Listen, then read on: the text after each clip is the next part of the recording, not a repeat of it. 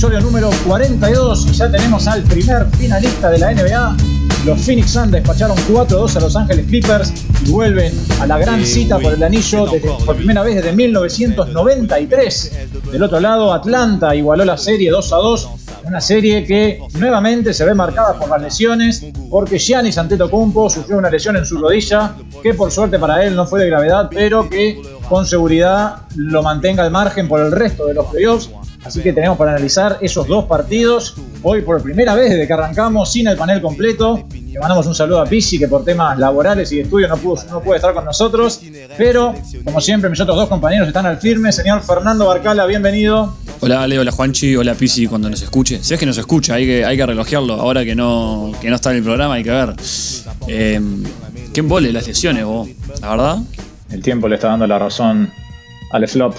Juanchi Fernández, ¿cómo le va? Hola amigos, la verdad que sí, primer finalista, pero este, este episodio sin PC es lo que tenemos que decir, ¿no? Va a ser el mejor episodio, creo. Vamos a poder hablar normal, eh, toda la gente que vio los partidos.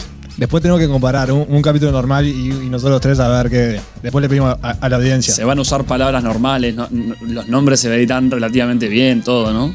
Siempre, siempre se puede hacer encuesta en las redes, se puede hacer encuesta en las redes sociales y que el pueblo hable. Ya ganó la primera, hay que ver si, si Claro, no, pero después se inventa la secta esa que vota y.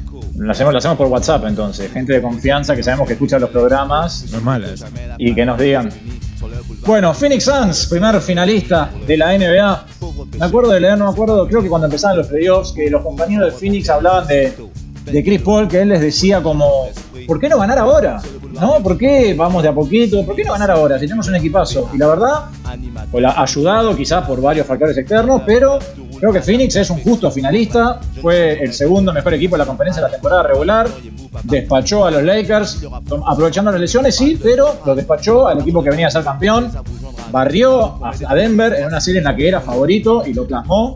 Y ahora también eh, un equipo de los Clippers que venía debilitado, que venía desgastado, contra un finish que venía completo en, comillas, porque el primer partido no estuvo Chris Paul justo, pero también cumplió con su favoritismo.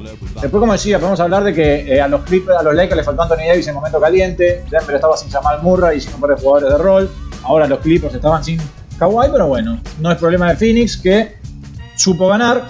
Y bueno, vamos a hablar de lo que fue el sexto partido que le dio el título de la conferencia del oeste a Phoenix.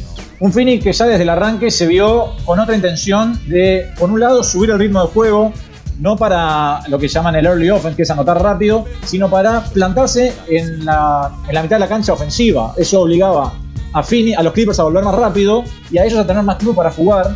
Y después lo otro que se vio, que fue clave, que no había pasado en el juego, anterior, fue una mayor búsqueda de Ayton. Y Ayton estuvo muchísimo más agresivo a la hora de definir y terminar. También hubo una mejoría en el porcentaje de tres puntos. Eh, destacándose en ese rubro Jay Crowder. Mientras que por el otro lado, los Clippers, al no tener grandes, porque Subach no volvió a estar ausente, mantuvieron como su insistencia de intentar atacar el aro. A ver, los, los, Phoenix siempre hacían un movimiento en defensa, cambiando para que Ayton quedara en línea de fondo, pronto para ayudar y liberando la esquina contraria, que siempre es el pase más largo. Pero a su vez, a Ayton muchas veces le quedaba larga la recuperación y eran triples abiertos para los Suns para los Clippers, perdón, que para suerte de los Suns durante mucha gran parte del partido lo cerraron.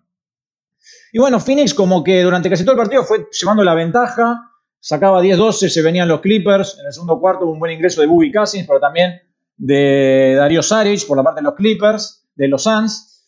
En el segundo cuarto también los que se robaron el espectáculo fueron Jay Crowder y Marcus Morris. Clippers quería buscar a Booker para que quedara en defensa con Paul George, pero hubo un buen sistema de engranaje defensivo de los Suns para evitar que eso pasara. Llevaron a que Patrick Beverly tomara muchas decisiones, que, a ver, metió bastante, pero no es lo que los Clippers querían. Unos Phoenix Suns que terminaron el primer tiempo con 10 de 17 en triples. Y después en el segundo tiempo, eh, a ver, los Suns, no sé si todo el segundo tiempo casi jugaron muchísimo pick and roll central tanto cuando los Clippers estaban con equipo chico como cuando tenían un equipo grande con DeMarcus Cousins en cancha. Cuando estaba DeMarcus Cousins en cancha era alevosa la intención de jugar pick roll central. Llegaron a sacar 17 puntos. Ahí sale Chris Paul y entra Cameron Payne. El base menos armador creo que viene en mi historia. Qué mal que me cae. El tipo no se da cuenta que los bases tienen que armar antes de anotar. Cameron Payne tomó dos o tres decisiones apresuradas que llevaron a triples de los Clippers para ponerse a 7. Pero bueno, después volvió a ingresar Chris Paul. Anotó 8 puntos seguidos y después el arranque del último cuarto fue un recital absoluto de Chris Paul. Después cuando terminemos de comentar, vamos, voy a dar varias estadísticas de él. Para que los Clippers en, los Suns sacaran 25-26 puntos de diferencia, unos últimos minutos caldeados, y se fueran al título. Ya de, pique, los Clippers me parecieron que no estaban enfocados. No sé cómo lo vieron ustedes, pero como que no había ambiente de final de tipo de partido de eliminación. Eh, también, tipo, en, el estadio todo, tipo, la gente como que no. Tipo, estaban ahí re tranqui. No sé si es el, el hincha de los Clippers y del otro día, del otro, del otro lado, del otro lado salieron con todo lo opuesto. O sea, te dabas cuenta con cómo arrancó el partido Phoenix, que era hoy, hoy termina la serie y no juega un partido más hasta la final. Sí, y una de las claves, como dijo Ale, fue Crowder, que lo dijimos en otro episodio, que como no caía el triple, también le, costaba. Y en el partido de ayer metió, creo que 5 de 8 o algo así. Y muy, muy buenos minutos. Después se cargó con cuatro faltas. Y ahí entró Torrey Craig, que también en el segundo, en el segundo tiempo dio tremenda mano. Pero dignísimo. Lo, de Phoenix, ayer dignísimo. No así lo de los Clippers, que yo esperaba más. No, la verdad que, o sea, como que cuando eh, el, que te trae un poco en el partido termina siendo un poco Boogie Cousins, con todas las deficiencias defensivas que, que nombró Ale que explotaron, es difícil. El partido, yo lo sentí como que estaba en todo momento estaba controlado por Phoenix. Se venían aluviones de, de los Clippers que llegaron a ponerse, creo que llegaron a ponerse, no sé si a 7 o a 8 en, terminando el último, el tercer cuarto, no me acuerdo bien, que se acercó bastante. A 7, cuando entró Payne y salió Chris Paul. Ahí va. Y en todo momento igual te daba la sensación que no había manera que, los Clippers pasaran a ganar, sobre todo en el segundo tiempo. Lo veías y decías, esto está liquidadísimo, por más que la diferencia no fuera tanta. Y bueno, después la clínica de Chris Paul fue una locura. No, había tanta diferencia también. Eh, pues los Clippers no, no le hacían faltas. O sea, no sé cuántos son los números, pero ayer los Suns apenas tiraron. yo vi solo tres tiempos, tres, cuartos. Pero no tiraban, no tiraban libres. Y, y el otro tiraron como, no sé, muchísimos. Creo que ahí también estaba la diferencia de cómo no se estaban despegando tanto en el primer tiempo. Igual ese tema de los libres es algo que me acuerdo que lo hablamos en la serie contra los Lakers, cuando decíamos que LeBron había tirado mucho, que Fer dijo que Phoenix era uno de los equipos que menos libres tiraba por partido en la, en la liga. Sí, sí, sí. Creo que por su estilo de juego, obviamente, de mucho tiro de media y eso. Sí, yo creo que es, más estilo de juego que, otra cosa. Yo, sé que no, iba por ese lado de lo que decía Juanchi, pero. O sea, vos decís que Clippers ganó, ganó mucho punto, se acercó mucho por faltas. Y que yo no digo que los Phoenix tendrían que haber tirado más libres, yo digo que tipo, hicieron pila de faltas. O claro. Que tal, sí, obvio, podrían jugar con lo que juegan con Ayton abajo y pick and roll, siempre hay fouls. Y yo qué sé, tenés a Pat Beverly en el otro equipo. ¿Cómo no, no vas a tirar libres en el primer tiempo? Está mal. Sí, sí, o sea, los Clippers hicieron 11 faltas en todo el partido y los Suns 21. Yo lo que voy es que quizás por el estilo de juego que tenía uno y otro equipo, de los Clippers de atacar constantemente el aro y constantemente el aro, quizás sacaron muchas faltas, mientras que los Suns, que es un juego de puro pick and roll, que mm, con muchísimo tiro de, media distancia, tanto de Chris como de Booker, o descarga para los tiradores, no hay tanta terminación cerca del arco para sacar mucha falta. Creo que eso es algo que se ha visto a lo largo de toda la temporada. Y, además muchas veces también es por eso que quizás los Clippers no hacen tanta falta, porque cuando vos marcas un tiro no son muy habituales las faltas. No, no, tal cual. Y aparte, o sea, como dijiste, el pick and roll que de, de Chris Paul, como lo hace, es, es, una clínica verlo siempre. es, impresionante. A mí, cuando verlo jugar a él, es lo que más presto atención. De las decisiones que toma, cómo se mete en los espacios que se mete, cómo se toma el tiempo para ver cuál es la decisión correcta de si tirarla para afuera, tirar el tiro, meterla para adentro. No, la verdad, muy bueno. Hay, una jugada que creo que es. Creo que es en el tercero, en el final, que el loco, no sé cómo es la jugada, pero el loco termina abajo del aro con pelota dominada y sale y amaga que va a hacer el pase y se, frena la pelota y queda, champea solito desde, desde, el, fondo de la llave y entra podrida y a Marcus Cousins lo mira a los compañeros diciendo tipo, oh, o sea, alguien que lo marque. Sí, es el que, el que hace como, como un efecto que hace así, que vuelve.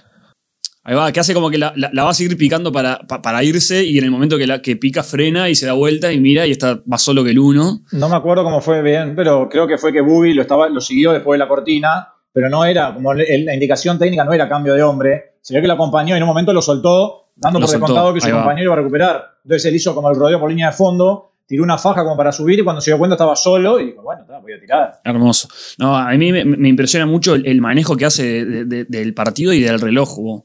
El loco lleva, que ha pasado cuando estuvo en, bueno, siempre que cambia de equipo termina pasando lo mismo que en ese equipo. El loco te lleva a jugar a su ritmo y como se le canta. Y es, o sea, impone siempre su, su estilo. A mí me parece alucinante. No, y, y al final eh, le sacó el juego, o sea, los volvió locos a todos. Sacó dos técnicas ahí Ah, a, increíble. a, Increíble. a Boogie que- y después pa, Pat Bev se enojó y le, le metió ahí un, un- Lo mandó a dormir de atrás. Aparte, vos ves el video y no le dice nada. Pero no le dice nada. O sea, no mueve la boca para mí, ¿eh? Algo le dice, sí.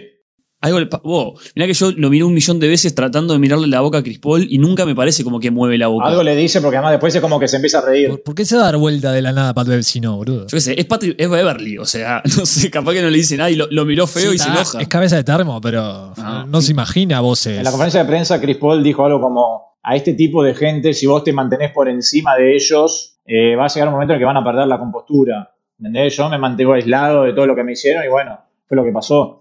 Hablando un poco lo que decían antes Chris Paul, hablando ayer con, con Santi, un amigo, él me mandaba la estadística de que cada toque de pelota de Chris Paul por ofensiva, en promedio son 8 segundos. O sea, es, un- es una, una montaña. Cada vez que el tipo agarra la pelota la tiene durante 8 segundos, sea al principio o al final de la ofensiva, lo cual es un montón. Y eso que también hablaban de que el tipo maneja el ritmo y el control del partido, fue lo que le faltó a los Clippers en el juego, a los Suns, perdón, en el juego 5. Y después yo lo que quería decir es que, obviamente, la figura del partido fue por escándalo, Chris Paul, pero para mí, si armamos un podio de los jugadores de Phoenix, en segundo lugar, que es alguien que mencionaba Juanchi, va Torrey Craig. Eh, a ver, su ingreso ayer, lo que, es, lo que es el destino, ¿no? Cam Johnson está enfermo, una enfermedad no COVID, no estuvo a la orden, eso generó que Monty Williams recurriera antes de lo habitual, o incluso que recurriera a Torrey Craig, y Torrey Craig cambió el partido. Le hizo una defensa maravillosa a Paul George, muy física, agarró mucho rebote de ataque. Si vos ves sus estadísticas, son 3, tres puntos, que fue un triple en la cabeza de la llave en el segundo tiempo, 8 rebotes y más 28 en el más menos. Impresionante. Nosotros veníamos hablando de que Paul George venía tirando, no me acuerdo, creo que alrededor de 25 tiros por partido. Y ayer tiró 15. Marcus Morris tiró 17. O sea, los Suns armaron la estrategia defensiva diciendo, Paul George no me va a ganar el partido. Y en ese aspecto, Terry, Torrey Craig fue impecable lo que hizo. Y después mi podio lo completo con Crowder. Porque Booker y Ayton sí jugaron muy bien, no fue que hicieron algo superlativo, mientras que Crowder, como decíamos, con sus triples abrió mucho el partido. La realidad es que después del, del capítulo anterior me puse a pensar un poco, Ale, vos preguntabas de si, si Paul George tenía la serie que, había, que, que- que venía teniendo Booker, si se lo hubiese criticado o no. Y me puse a pensar y como que, eh, por lo menos eh, contra, los, contra, los, contra los Lakers, sí, Booker tuvo tremenda serie. Pero te pones a pensar, la serie contra los Clippers, y obviamente en números termina siendo, sobre todo en puntos, termina siendo buena, pero siento como que a la larga no sé si tuvo una tan buena serie. Y, y el inclusive el partido de ayer termina igual con veintipico de puntos, pero porque es un anotador nato.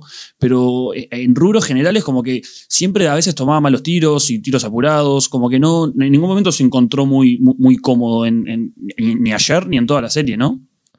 El primer partido fue un partidazo. Te mega entiendo el primer partido, que fue el que metió el triple doble con 40 puntos no sé qué. Ese fue, eh, empezó muy bien, pero después sí. La seguilla de 4 de partido donde mete 10 de 30, 10 de 8 de 28, 10 de 26. Que sí, que está. También es un pibe, pero para mí no es tan golpeado porque en sí la cabeza, más allá eh, y de líder, es Chris Paul. Que está, que si Chris Paul en sí también, como pasó en un partido, no lo acompañó, no, no, no es tan golpeado Devin Booker todavía. Para mí también por eso es que, tipo, si, si llegaran a la final, no, si ganaran la final, para mí ya sin haber jugado es más candidato a Finals MVP Chris Paul que Devin Booker. Aunque hagan lo mismo. Es que, como dice, las estadísticas de la serie de Devin Booker, eh, al fin y al cabo, un poco están endulzadas, entre comillas, por lo que fue ese primer partido. Si vos sacás el primer partido de las estadísticas, no son buenas. Seguramente, como hablábamos la otra vez, la lesión influyó. Después a Booker se lo notó, por lo menos yo lo noté en un.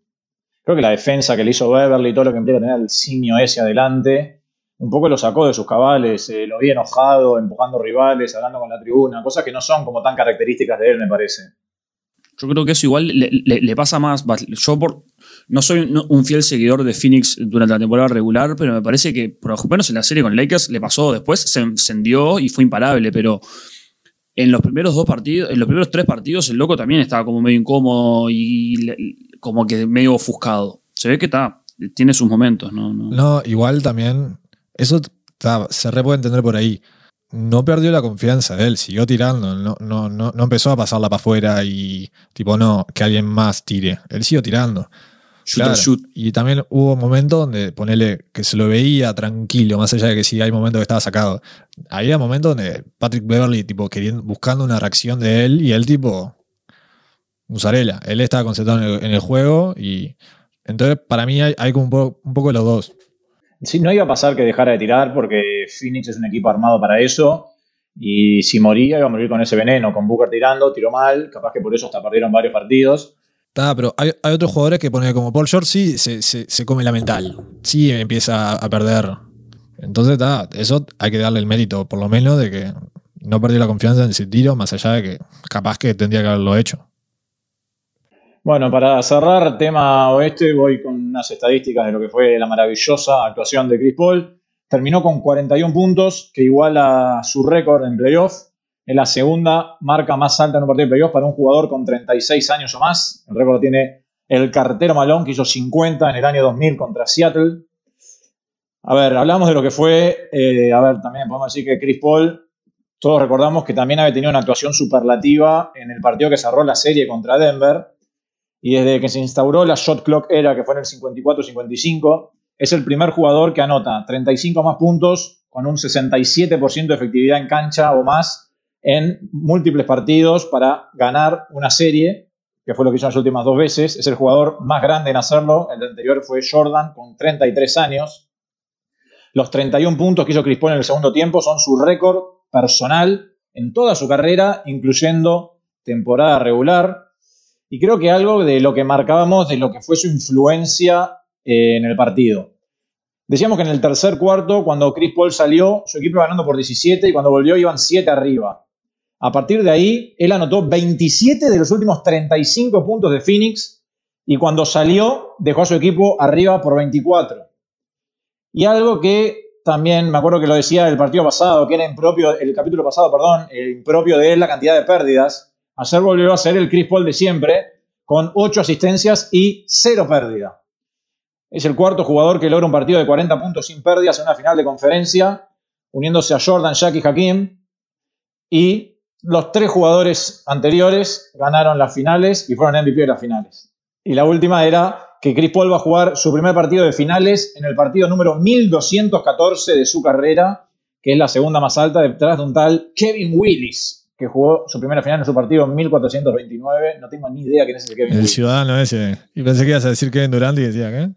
Lo único que me apena es que se recorta la racha de Jack, como decía vos, la verdad, tristísimo. Desde el 84 hasta el año pasado, un compañero de Jack había jugado finales. Eso es un viaje. No, y. O sea, ese, partido fue la, completa experiencia de Chris Paul. Y al fin se le dio que los Clippers hicieron que Chris Paul llegara a la final, ¿no? Después de perder tanto tiempo con él. Aparte, o sea, fue, fue, no sé, el guionista de arriba, en la cancha de los Clippers, con todo. La verdad, merecido. Ahora, tipo, me duele porque lo, fui hater bastante tiempo y ahora hay, que echar por alguien, ¿no? Pero... Y en el este, algo decíamos al empezar, es una serie que de acá al final se va a ver empañada porque en el tercer cuarto del cuarto partido, Giannis Antetokounmpo sufrió, sufrió una lesión en su rodilla. Las repeticiones fueron duras de ver. A ver, hemos visto miles de videos de lesiones peores, pero viendo cómo se le arqueó la pierna, todos tenemos lo peor. Pero por suerte no hubo ningún daño estructural en su rodilla. Incluso fue maravilloso en este mundo hermoso que es la NBA, que hacerlo vieron como doubtful para el partido de hoy. O sea, ni siquiera lo descartaron. Hoy ya, ya, lo terminaron descartando temprano. Pero bueno, no hay. Yo no creo que vuelva a jugar en lo que quedan de los playoffs. Giannis es un tipo medio cyborg, así que todo puede pasar. Pero bueno, más allá de eso, Atlanta, hasta la lesión de Giannis, iba ganando y dominó muy bien el partido, quizás contra todo pronóstico. Lou Williams jugó el mejor partido de los playoffs y hasta de la temporada. Bogdanovich jugó un partidazo. Todo Atlanta en conjunto dominaron a Milwaukee. A ver, hasta el punto de la lesión de Giannis iba ganando por 10 Milwaukee. Hay que, creo que hay que analizar el partido hasta ahí, porque después de la lesión, Atlanta fue un aluvión, Milwaukee se fue de partido. Por ejemplo, el Gianni se lesionó faltando 7 minutos 14 del tercer cuarto, con su equipo ganando, perdiendo por 10. En el resto del cuarto, el parcial de Atlanta fue 25 a 10. Atlanta tiró 9 de 3 en cancha con 5 de 8 en triples, mientras que Milwaukee tiró 4 de 12 con 0 de 4. O sea, yo voy a analizar el partido hasta, hasta ese momento, más allá de que en mérito de Atlanta aprovechar el envión o el desenvión de Milwaukee que era el partido. Pero creo que no me gusta sacarme chapa, pero algunas de las cosas que yo dije que iban a pasar, creo que terminaron pasando, sobre todo en defensa. Yo dije, Atlanta para ganar tiene que mejorar la defensa, y Atlanta jugó su mejor partido defensivo. Se vio clarito, todos cerraditos adentro, que Milwaukee tire de afuera. Milwaukee erró muchos tiros abiertos, ¿no? Mérito de Atlanta, y no sé cómo se dice, de mérito de Milwaukee por no meter los tiros. Pero bueno, Atlanta llevó el partido a donde le convenía, un ritmo lento, defendiendo bien, y eso fue lo que lo llevó a dominar hasta la lesión de Giannis y después aplanar post lesión de Giannis. Yo creo que el, factor más X de todo fue Lou Williams. Porque Lou Williams es así, un día es Lou Williams y el otro día es Luis, Luis Guillermo. no sabes con, con, qué jugador te vas a encontrar. Y la realidad es que tuvo. Obviamente no tengo un pedigrí de toda la carrera de Lou Williams, pero si no fue su mejor partido en playoff, pegan el palo. Porque lo hemos visto con Clippers siempre en playoff en playoff siempre termina, termina bajando su rendimiento. Y creo que terminó con 20 y pico puntos y como 6, 7 asistencias. 21 puntos, 8 asistencias, 5 rebotes, con 7 de 9 en tiros de cancha. Y como habíamos dicho la vez pasada, venía promediando en la serie 4.3 puntos, con 29% en tiros de cancha y un menos 12 de promedio en el más menos, y el otro día tuvo más 15. No, es que fue una locura. Lo de Lou Williams fue increíble. Aparte, ya cuando arrancó el partido, que lo arrancó derechito, te, dabas cuenta que era una de esas noches, de que, que Lou Williams iba a andar. Y tal, el resto iba a tener que acompañar. Yo creo que el que anduvo muy bien fue, me gustó mucho, ¿cómo se llama? El, el morochito que juega, dale, ese, ese la verdad que me sorprendió. No, no, lo, no esperaba que tuviera un buen rendimiento y la realidad es que anduvo, anduvo bárbaro. Bueno, después el, el Colorado Werther a mí me fascina. Siempre hace lo suyo, aporta, está a todos lados, te come por todos lados, la verdad. Lo de Reddish fue, Reddish fue el Torrey Craig de Atlanta la lesión de Trey Young llevó a que jugara y el tipo aprovechó la oportunidad al máximo. No, y un, comentario además de Cam Radish, que él no jugaba de febrero. O sea, empezó a jugar esta serie. El, el cuarto, el tercer partido, el segundo partido jugó. Y ahora cuando se cayó eh, Young, dale flaco, entras. Y la verdad que mérito. Y tienen, tiene, decíamos en el episodio pasado, que, que no había mucha profundidad en Atlanta, que, que jugadores que no tienen muchos minutos tienen que, demostrar y, y, demostrar, la verdad. Lo que tiene Lou Williams también es el tipo de jugador ese que tiene juego, tiene juego, no sé, callejero, que tipo un día se prende, cuando, cuando está, cuando lo siente es imparable. Y la verdad no sé qué defensa, eh, no sé, cuando alguien es tan random, porque yo le diría que él tipo juega de instinto. No, ¿cómo, cómo controlas a alguien así, cómo te preparás para alguien así cuando en verdad no, no sabes sus, sus tendencias, digamos, no sé.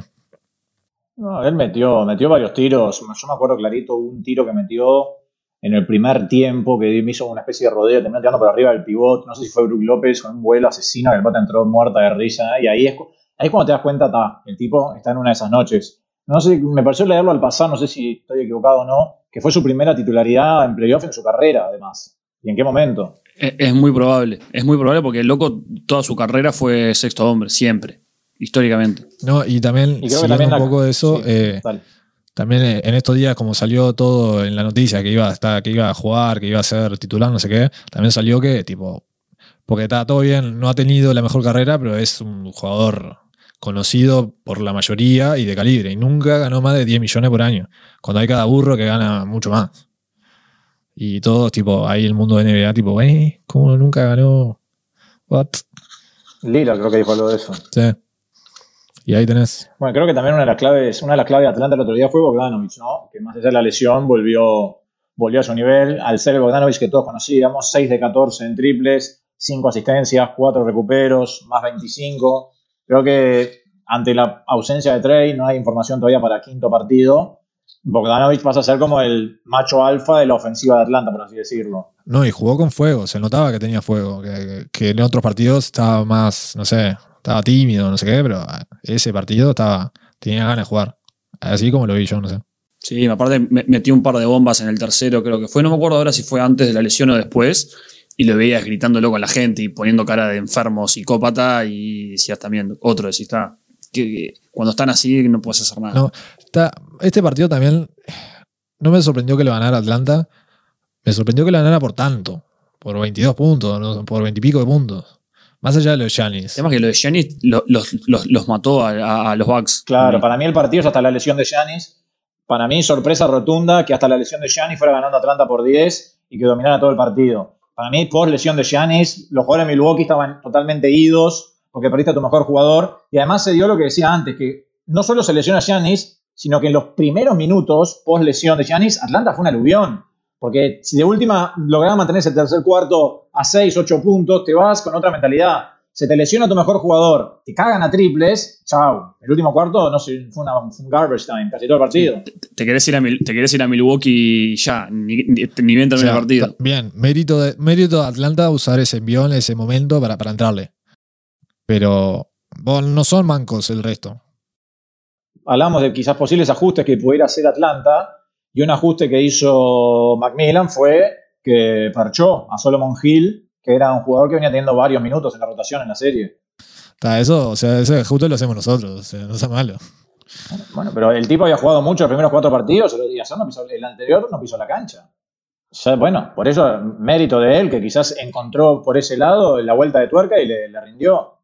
El tema es ver ahora cómo hace, cómo encara el partido este, Milwaukee sin Giannis, ¿no? Porque hay que eh, perdona que te, te corte. Me gustó una cosa que dijiste en el grupo, que tipo, ahora, tipo, no, no es que Atlanta sea favorito porque se, se, se haya muerto Giannis, básicamente. O sea, sigue teniendo más, más cuadro Milwaukee y no, no nos olvidemos que está eh, Holiday y Middleton, que tienen un cuadrazo antes. No, no lo tratemos a- a- de mancos. O sea, no son mancos. las casas de apuestas para el quinto partido dan favorito a Milwaukee por tres puntos. Hay que ver, eh, creo que todavía no tienen la certeza, porque van, van cambiando a cada rato eso, no tienen la certeza de qué va a pasar con Trey. No sé si ese número es considerando que juega o que no juega, pero, pero lo dan favorito, creo que yo, influenciado en gran parte por el hecho de la localía que va a tener Milwaukee. Yo sí, lo, hablamos. Yo creo que sigue siendo el favorito Milwaukee. O sea, sigue siendo una serie para perder para Milwaukee. No sé si lo- no sé si lo dije bien, pero. Ahora sí veo un poco más lo que dijo Pino de que se va a siete, a siete, a siete partidos. Porque antes ni pedo. Que so- viejo zorro. Por suerte no está, porque si no estaría refregándonos en la cara su predicción. Ya sabía que se lesionaba Giannis. O sea, ¿cómo Sí, hizo? iba a decir que sabía que podía haber alguna lesión y todo. Mira, para mí no vino porque no quería eh, decir que realmente estuvo mal con los Phoenix, que lo dio que no entraban a playoff. Y ahora que, que puteó a Gianni de, de ser Costa, de Costar, Co-Star de Middleton. Y eh, para mí no quiere ver. Ahora Mid- Middleton va a ser una, una lágrima y ¿dónde está Gianni, boludo? Unos datos del cuarto partido que reflejan un poco lo que hablábamos de que tenía que cambiar Atlanta. Si vos tomás en cuenta los primeros tres partidos de la serie, Milwaukee promediaba casi 63 puntos en la pintura y 18 de contraataque. Y el otro día en el primer tiempo hicieron 14 nomás en la pintura y 2 de contraataque. Y después otra cosa es cómo eh, Atlanta le empezó a bajar el ritmo a los partidos. Milwaukee en el primer partido tiró 102 tiros de cancha, en el segundo 96, en el tercero 88 y en el cuarto 84. Es decir que Atlanta le empezó a pinchar la pelota y bueno, el partido del otro día eran favoritos los Bucks por 9 puntos y terminó ganando Atlanta por 22, que es el segundo mayor, mayor upset en una final de conferencia de las últimas 30 temporadas. Y bueno, un dato que también refleja lo que hablamos. En esta postemporada, cada vez que Atlanta recibe 100 o menos puntos, está con un récord de 6-0. ¿Cómo piensan que va a seguir estos partidos? No sé, hay que ver. O sea, yo me puse a buscar eh, cómo le había ido a Milwaukee sin Giannis en la temporada regular. Fueron 11 partidos los que Giannis no jugó, de los cuales Milwaukee ganó 6 y perdió 5, 2-2 de local, 4-3 de visitante. El tema es que esos 11 partidos que jugaron sin él, solo dos fueron contra equipos de playoffs. Entonces me parece que esa estadística no sirve mucho de medida. Si vos ves, perdieron por 6 contra los Knicks, por 1 contra los Warriors, por 15 contra Dallas, por 8 contra Charlotte y por 6 contra Chicago. Y después le ganaron por 1 a Sacramento, por 27 a Indiana, por 37 a Orlando, por 25 a Minnesota, por 10 a Chicago y por 10 a Cleveland. Como que viendo los rivales no sirve mucho de medida esa estadística, me parece. A mí me cuesta predecir algo porque cambia. pasa con cualquier estrella, ¿no? Pero cambia rotundamente el juego de, O sea, va a cambiar rotundamente el juego de, Milwaukee. Porque. más allá de eso, Milwaukee es un equipo de mierda. O sea, nunca podés confiar en Milwaukee. Además. A ver, lo, lo, como decís vos, en el pan y queso, sigue siendo favorito de Milwaukee, me parece, pero te cambia tanto el estilo. Y, sin embargo, Atlanta, por más que perdió Trey Young, obviamente, Lou Williams es un jugador parecido, entre comillas eh, así que no, Giannis no tiene reemplazante. Nadie, nadie puede hacer ni un cuarto de lo, que hace Giannis en ofensiva y en defensa para ellos. Entonces ahí creo que está, ahí es donde se abre la puerta. Y yo creo que Atlanta tiene que aprovechar hoy.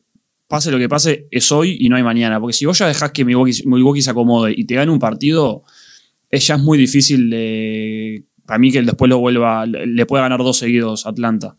Pero si hoy, hoy Atlanta da el batacazo y se lleva el, se lleva el quinto, eh, la verdad es que lo veo con buena posibilidad. Estoy, estoy, de acuerdo con que el que gana el quinto partido se lleva la serie. Estoy de acuerdo con, esa declaración. Eh, también una de las cosas que hace Gianni muy bien, que camufla con su eficiencia, la poca eficiencia de Holiday y Middleton cuando empiezan a tirar montones, porque siempre los 12 de 15 de Gianni siempre son los puntos certeros de los primeros tres cuartos que te hacen seguir en partido, estando en partido. Van a depender mucho de Holiday y Middleton que metan eh, tiros consistentes. Porque de verdad no es irreemplazable Giannis. me parece que es más irreemplazable en defensiva que en, que en ofensiva. Y me imagino que con el cambio, no sé qué, me imagino que va a entrar Conaton, ¿no? Por él, en el quinteto titular y ir un poco más abajo. Yo pondría a Forbes a Forbes. Sí. Yo creo que yo, yo pondría Forbes, no sé, capaz que entra Conacton, porque, a ver, eh, Conacton te da más rebote y versatilidad para poder hacer un, switch en defensa, por ejemplo. Hoy eh, Santi, que es fanático de Milwaukee, me mandaba una estadística que dice, hay una sola alineación de backs que cumple con tres requisitos, por así decirlo, y es que hayan jugado al menos 20 posiciones juntos en los playoffs, que tengan un diferencial de eficiencia positivo y que no incluyera a Giannis, esa alineación es Holiday, Forbes, Tucker, Middleton y López. Pero sí, creo que, a ver, Giannis tiene un impacto significativo. Hay algunas estadísticas que yo estaba leyendo hoy que son indisimulables. A ver, eh, en estos playoffs, los Bucks jugaron 120 minutos con Holiday y o Middleton en cancha sin Giannis.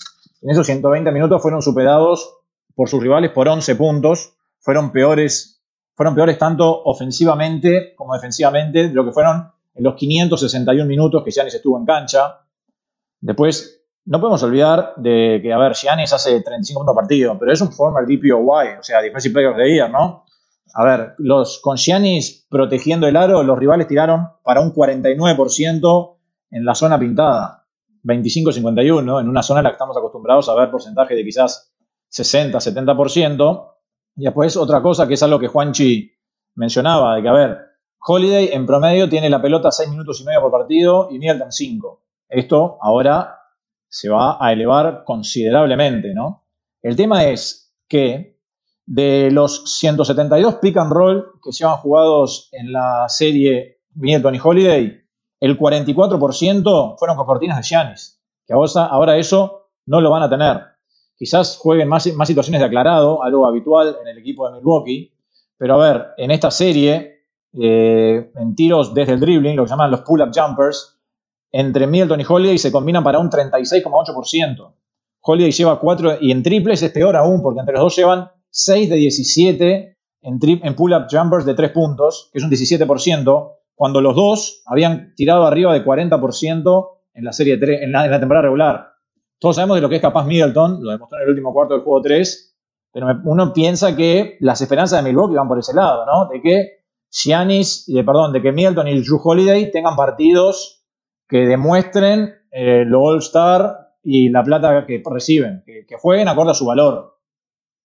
No, 100%. Y también un poco de ayuda del, Atlanta, que no todos los partidos son sus mejores, ¿no? Hay días que parecen que son unos burros y realmente son.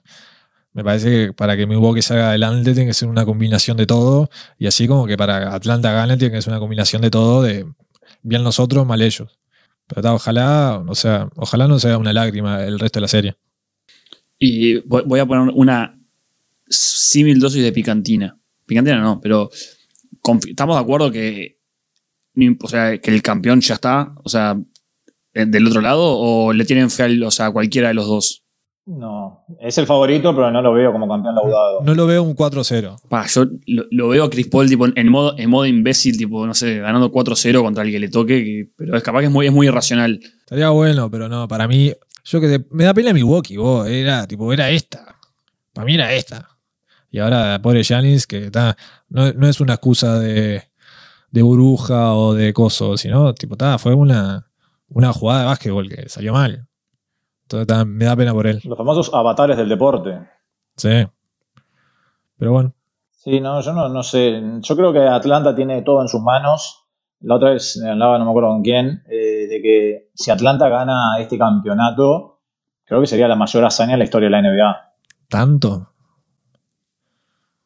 Para mí sí. Para mí hazaña es cuando vos están todos los grandes y, le ganas a todos. Esto hay mucho de... No existe ganarle a ¿Eh? todos.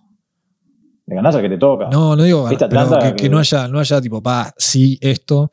O sea, no le ganó a, a, a Harden, a Kyrie y a, Kevin Durant. Y el, el Detroit de 2004 o 2003, no sé en qué año fue. No, no, recuerdo. Sé que tenía un cuadrazo, pero fue favorito siempre. no era favorito, pero defensivamente era caviar. El equipo era caviar. Ah, pero fue creo que el único equipo que ganó sin tener una superestrella. Sí. Que es lo más raro en la NBA. No, para mí, si Atlanta llega a salir campeón, supera a ese Detroit, por ejemplo. Capaz que decir la historia muchísimo, pero de que yo tengo memoria y no, no recuerdo algo, algo así. Bueno, mismo, si no me equivoco, creo que el, Houston, de uno de los años que salió campeón, que estaban rankeados sextos, fueron el, equipo con peor ranking de playoff en salir campeón de la historia. Y Atlanta este año terminó. Ese cuadro de Houston era, una locura. Ah, pero no era favorito ni en pedo bueno, no en vano el técnico de Houston, que ahora no me sale el nombre, fue, el que entró al Hall of Fame ahora hace poco. Tomianovich me sale, pero no estoy seguro si era así o no. Este, pero bueno, esta mañana llegamos al final de este episodio número 42 de Box and One. Nos volveremos a reencontrar en unos días para analizar lo que deje tanto el quinto como el sexto partido de esta serie. Tendremos un clasificado, tendremos séptimo partido. Lo sabremos en unos días, así que le agradecemos a todos por la audiencia y nos reencontramos la próxima. Hasta luego. Chau. Chau.